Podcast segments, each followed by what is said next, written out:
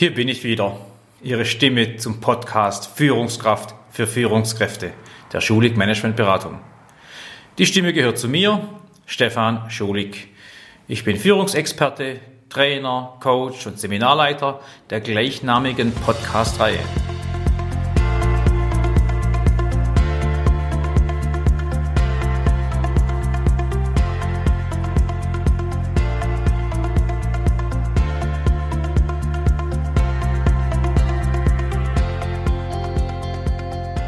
Schön, dass Sie wieder da sind und Sie mir Ihr Ohr schenken.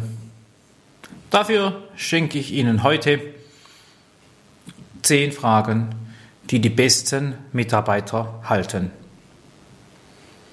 Zuvor halten wir einen klitzekleinen Moment inne. Wir sind im 20. Podcast angekommen.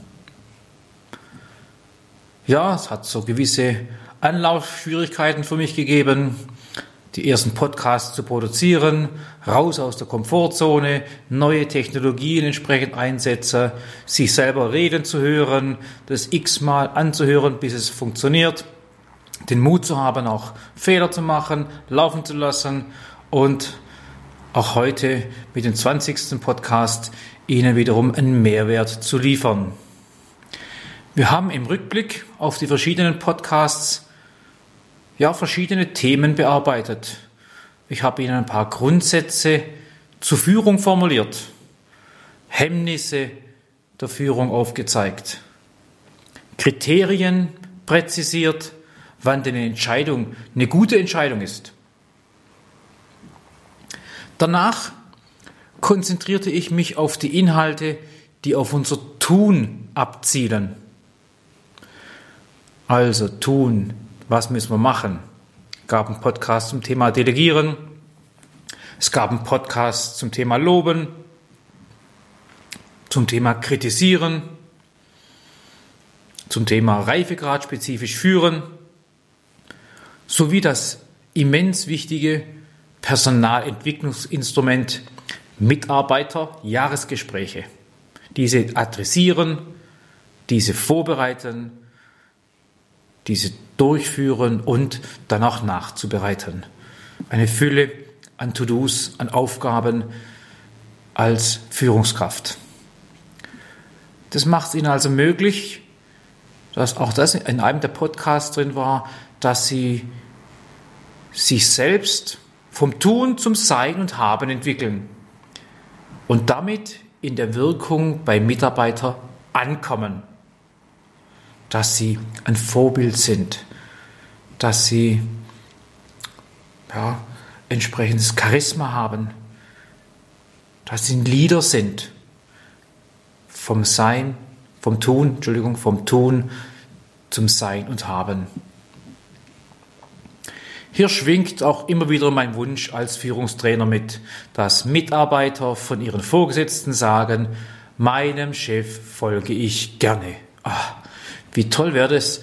Und das gönne ich Ihnen, wünsche ich Ihnen. Es tut auch einem gut, wenn das Mitarbeiter sagen. Meinem Chef folge ich gerne. Er ist Leader, er ist Macher, er ist Wegbegleiter und entwickelt das Unternehmen und mich. Die Aussage, man muss erst in sich gehen, um beim Mitarbeiter anzukommen, trifft die Sache perfekt. Als Führungskraft müssen wir also zuerst was tun. Wir zuerst. Wir müssen es ändern, damit sich andere Menschen ändern, damit sich unser Umfeld ändert. Und zwar so, wie wir das wollen, wie wir es überzeugt vorleben und es eben auch tun. Es ist ein fataler Gedanke, wenn wir einfach mal abwarten, bis sich das erwünschte Verhalten anderer einfach einstellt. Einfach so. Von sich aus. Das wird ohne weiteres nicht passieren. Schon der deutsche Schriftsteller und Physiker Georg Christoph Lichtenberg, der im Jahre 1799 gestorben ist, der hat es so formuliert. Ich kann freilich nicht sagen, ob es besser wird, wenn es anders wird. Aber so viel kann ich sagen, es muss anders werden, wenn es gut werden soll. Gut wird es also, wenn wir gute Entscheidungen treffen.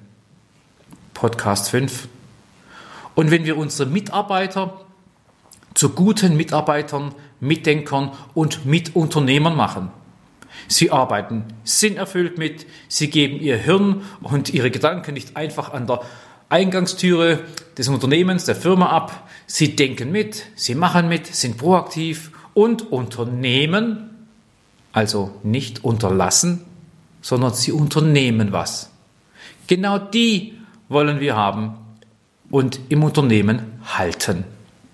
Und um genau diese im Unternehmen halten zu können, hier mein Angebot im Podcast Nummer 20, 10 Schlüsselfragen, die indirekt zu den 12 Tipps zur Mitarbeitermotivation aus dem Podcast 18 und 19 äh, beitragen, mit dem Ziel, gute Mitarbeiter zu halten und nicht zur Konkurrenz abwandern zu lassen.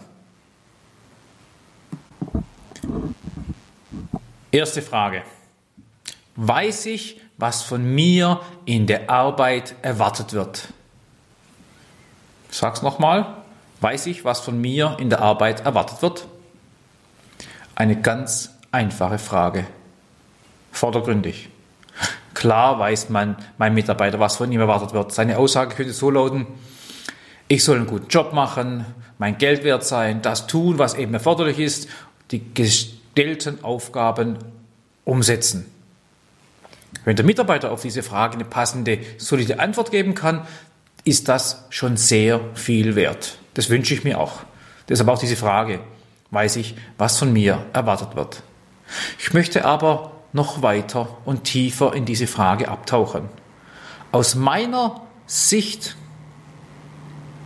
ist die Fragestellung ein bisschen erweitert und aus Sicht des Mitarbeiters, was wird von mir erwartet, muss auch die Frage beantwortbar sein, in welcher Zeit, was mache ich im Konfliktfall, wie werden Prioritäten gesetzt, wann muss ich was melden, wann sollte ich gleich mit einem oder mehreren Lösungsvorschlägen auftauchen. Also weiß mein Mitarbeiter wirklich, was von ihm erwartet wird, was ich von ihm erwarte. Habe ich als Führungskraft alles richtig gemacht, vollständig an ihn kommuniziert, informiert, erklärt und übertragen?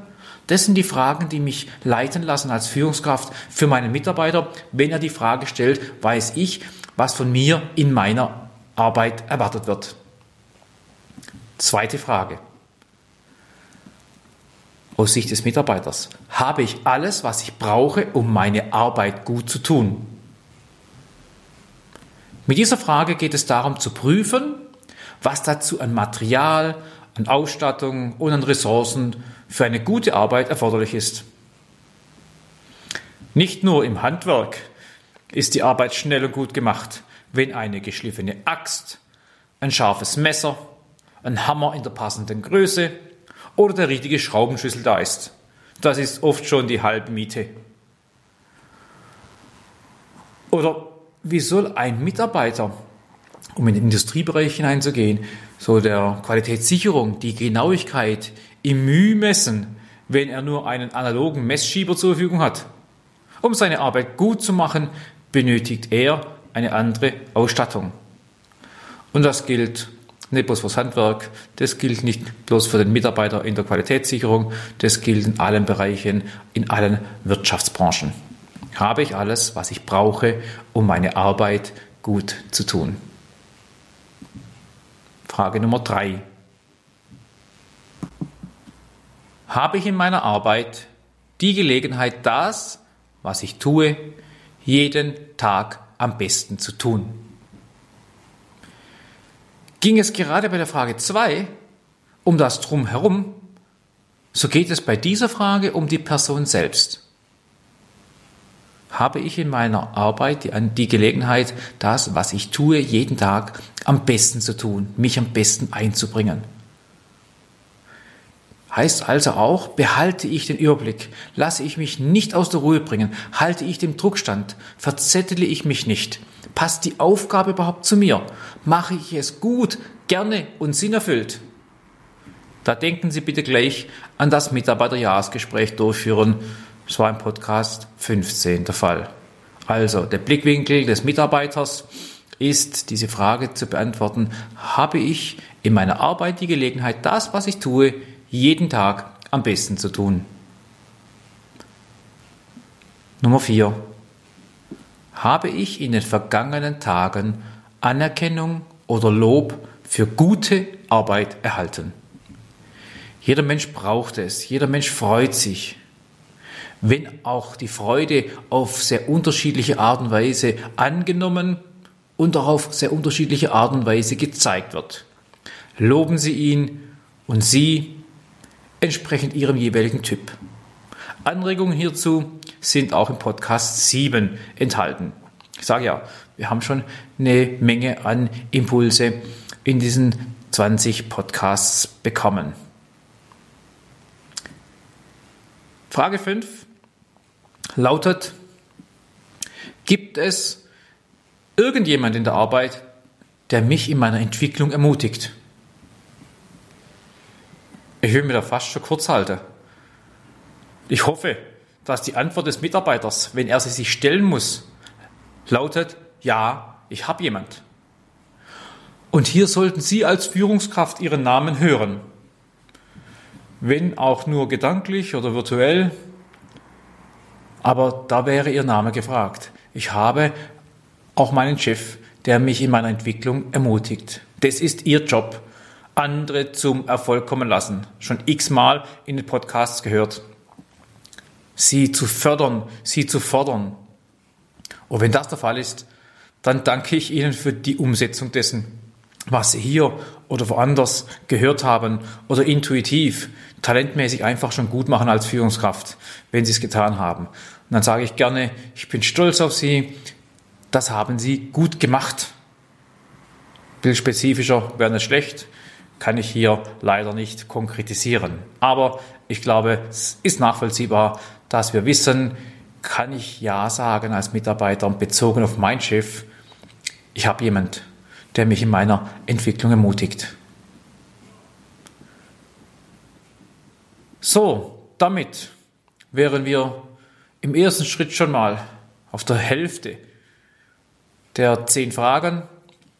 Wir machen gleich dann beim Podcast 21 dann weiter, wenn es darum geht, die Frage 6 bis 10 zu erarbeiten. Von daher bin ich mal gespannt, ob Sie jetzt schon bei diesen fünf entsprechende Maßnahmen einleiten, To-Dos, wenn es darum geht, die richtigen Fragen zu stellen, um Mitarbeiter zu halten.